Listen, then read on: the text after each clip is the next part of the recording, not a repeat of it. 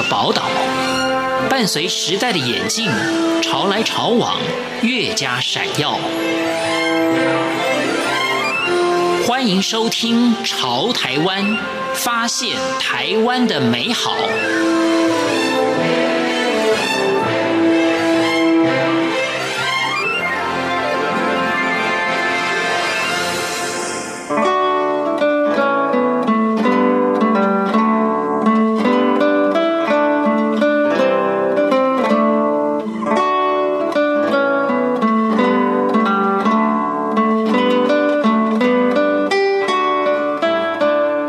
听众朋友您好，欢迎收听《潮台湾》，我是赵伟成。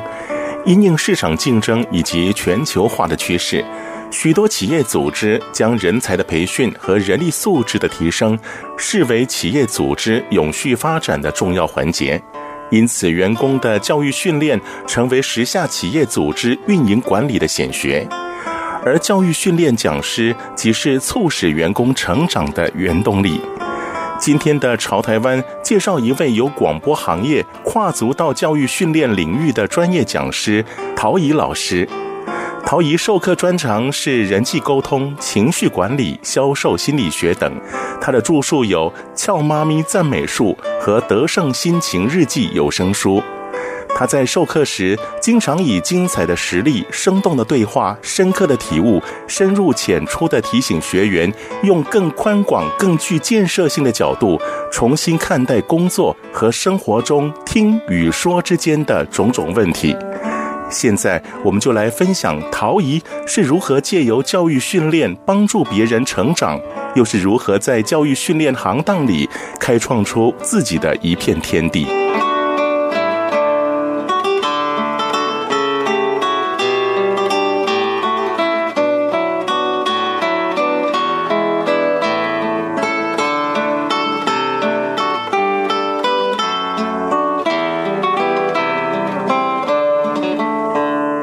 陶仪是一位资深的广播人，在口语表达、沟通方面有相当多的经验。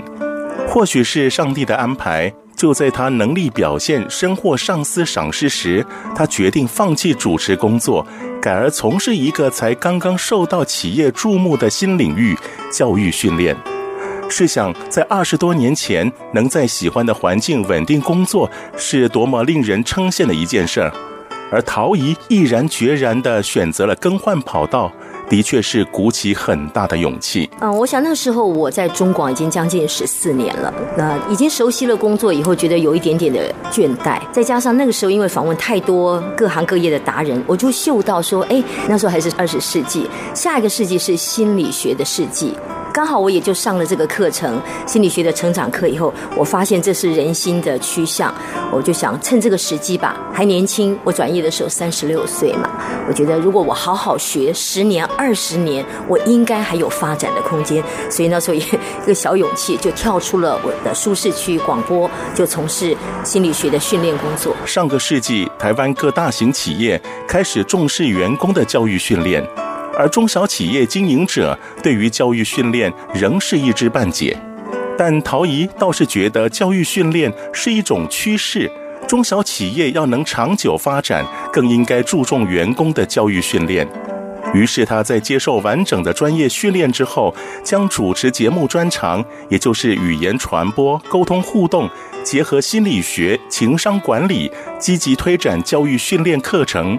果然，在很短的时间内就受到企业主的青睐和学员的肯定。我们有很完整的课程，也有很完整的训练师的培训。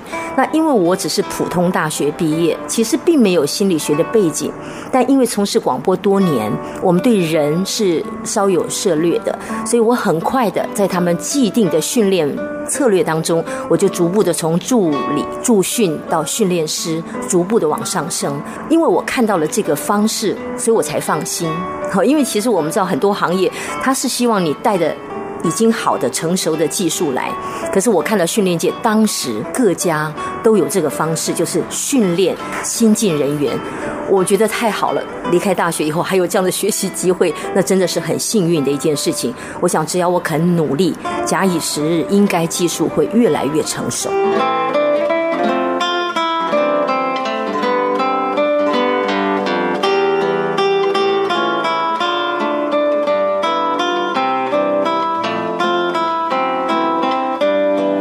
陶仪的授课方式不是说教，更不是让学员背教条。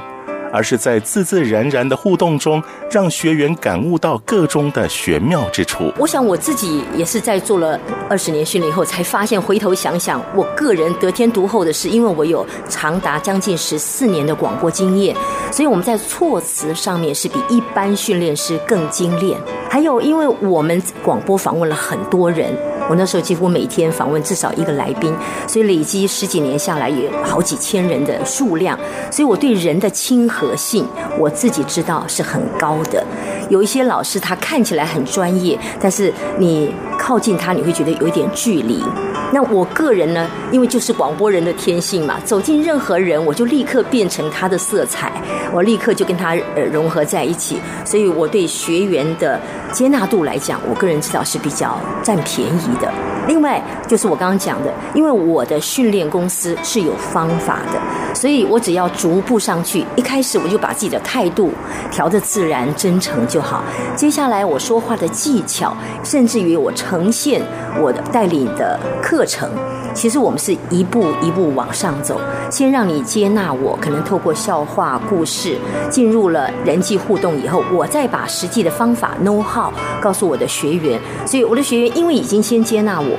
我给他的方法又是这么容易就进入状况，所以他们也很快速的就被我们激励，just do it 就走出步伐。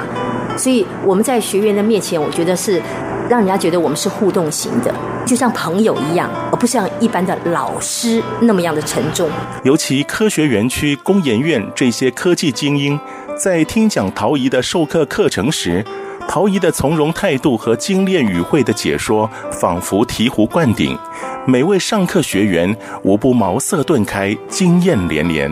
一般来讲，我的客户比较多是在园区，他们都是工程师或者 R&D 的研究人员。我发现他们在学习上面都希望能够现学现用，好，这是他们非常有趣的地方，可能跟工作态度有关，都希望有结果。所以他们来上课以后，我发现一个很有趣的现象，就是他们在自我察觉力上比较不够。他们都认为说啊，因为他来学沟通，就是想要帮助老板啦，或者是帮助他的部属等等。其实我们比较希望他享受沟通的快乐，所以要让他自我察觉到，哎，你是哪一种沟通的风格。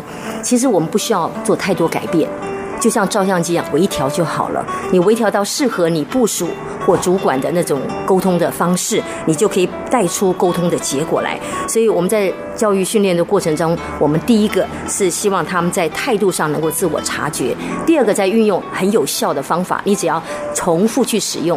心理学有个叫二十一天心理定律，也就是重复二十一天好习惯，你就变成真的习惯了。所以我们希望大家是快乐的去改变。所以在我们的训练当中，最重要，我们有一个激励的成分，你只要 just do it。就去做吧，把你知道的化成行动，相信自己，随时开始都可以。所以，即便获得小失败，你知道沟通很容易受到对方的影响。对方如果不配合，你可能马上打回原形，怎么办？没关系，相信自己，重新再来，不断的输出诚意，终究会得到对方的回应。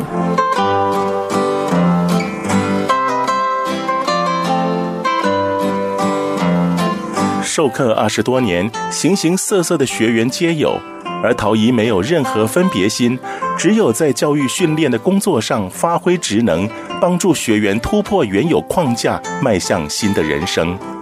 陶仪也在教育训练的过程中，借由学员的反馈，让自己有所醒思，不时警惕，察觉自我，从生命检视中学习成长。曾经有一位执行副总来到我们的课程当中，他让我的体会是：成熟的稻子真的会弯腰。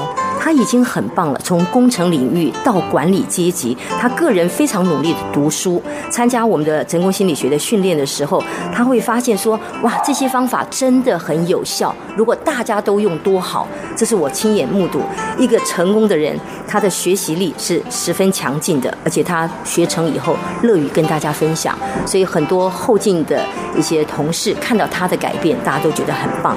这是我觉得正向的一个例子。另外一个非常特殊的是一个有一个连锁企业的女老板，她来上我们三天的管理训练课程的时候，第三天大概比较熟了，她就问了一个很直白的问题。她说：“陶老师，你们教的这些，你们都做到了吗？”哇！我当下就被她这个问题吓到了，因为从来没想过。好在我是一个反应很快速的人，我立刻想一想，我到底平常是怎么做的。我很快的给他一个回应，我说：“先谢谢某老板，你给我们这么棒的一个问题。讲良心话，我没想过。可是您提出来以后，我立刻反省了一下啊，我不敢保证课程中所教的我都做到了。不过有一点我可以跟你分享的就是。”因为我是老师，所以每一次的授课，我等于再一次教育我自己。所以一旦我犯错或者沟通上有些失误的时候，我自我察觉跟调整的机会或速度可能会比大家快一丁点。我当场就看到他满意的笑容，我觉得这对我来讲也是一个很好的怎么讲，check 总结算嘛，看看我到底在做什么，我在教些什么。我觉得我是自己最好的学生，因为我们教的就是一些成功的 know how，告诉你如何把态度调整好，如何讲正向的话语。那因为我要教大家，所以我每一天都在自我检视。那因为这个课程上了很多，大概一两百场了，加起来有好几千小时的学习历程，所以我自己发现，当我自己一次一次讲的时候，我就已经把我自己教育训练成那样的人。曾经有一次，我先生就指责我：“哎，你不是沟通的老师，你怎么还讲错？”我说：“谢谢你指正我哈，就是因为有像你这样的老师，所以我学得最快。所以我觉得我自己反省二十年来，我我很开心的就是，每当我在教授的时候，我做一次自我反省。还有，我为了要分享给大家更便捷快速的方法，我们也要参考很多现代成功人士他们已经成功的方法。所以不管是巴菲特啊，还是马云啊，这些人的方法，我们都要分享出来。那在分享的同时，也等于给我们自己新的挑战。我也要向他们看齐。所以我觉得自己二十年下来，我很享受这种自我成长的快乐。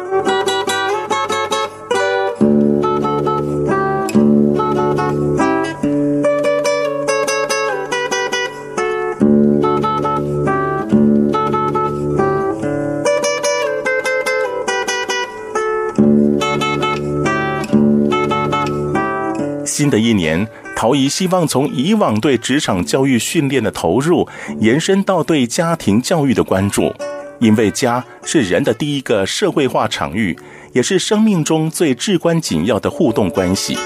有完善的家庭教育，才能使家庭成员有健全的人格发展，懂得尊重家人意见，珍惜彼此之间的情谊。使其在进入职场后有良好的适应力、沟通能力与人际关系。在二零二零的时候，我希望能够跟一些能人一起来推广家庭教育。为什么呢？因为我觉得公司的老板跟家庭的父母都一样，他们都是坐育英才的领袖。如果他们有这个能力，能够带领孩子或部署来转变的话，人生会更美丽。所以我的来宾当中有一两位是做家庭教育很成功，他们也发展了一套 know how。所以我希望，如果可能的话，借用我传播教育者的便捷，我能够跟他们一起来推广。因为我个人我也觉得，在我生命当中，上帝给我最大的祝福就是我跟两个孩子的沟通是无限顺畅的。我也好渴望每一对父母都是孩子最佳的贵人跟教练，但这要学习。第一个态度，你就要谦和谦卑一点；第二个技巧，铁定要把我们华人，呃，喜欢讲负面讯息的习惯纠正成讲正面讯息。我的教学内容中最重要就是 I message，我讯息这一点。我自己因为教小孩、教部署，我大概把自己也训练成一个正向思考、正向说话的人，所以我也希望把这个。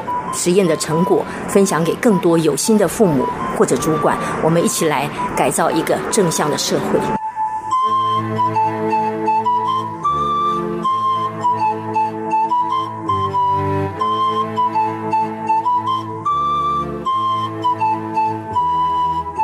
真心的聆听，善意的表达，将事件结果导向所要的方向。这不仅是陶以与人为善的态度，也是他讲求处事效能的方法。我是赵伟成，感谢您收听今天的《潮台湾》，我们下回见。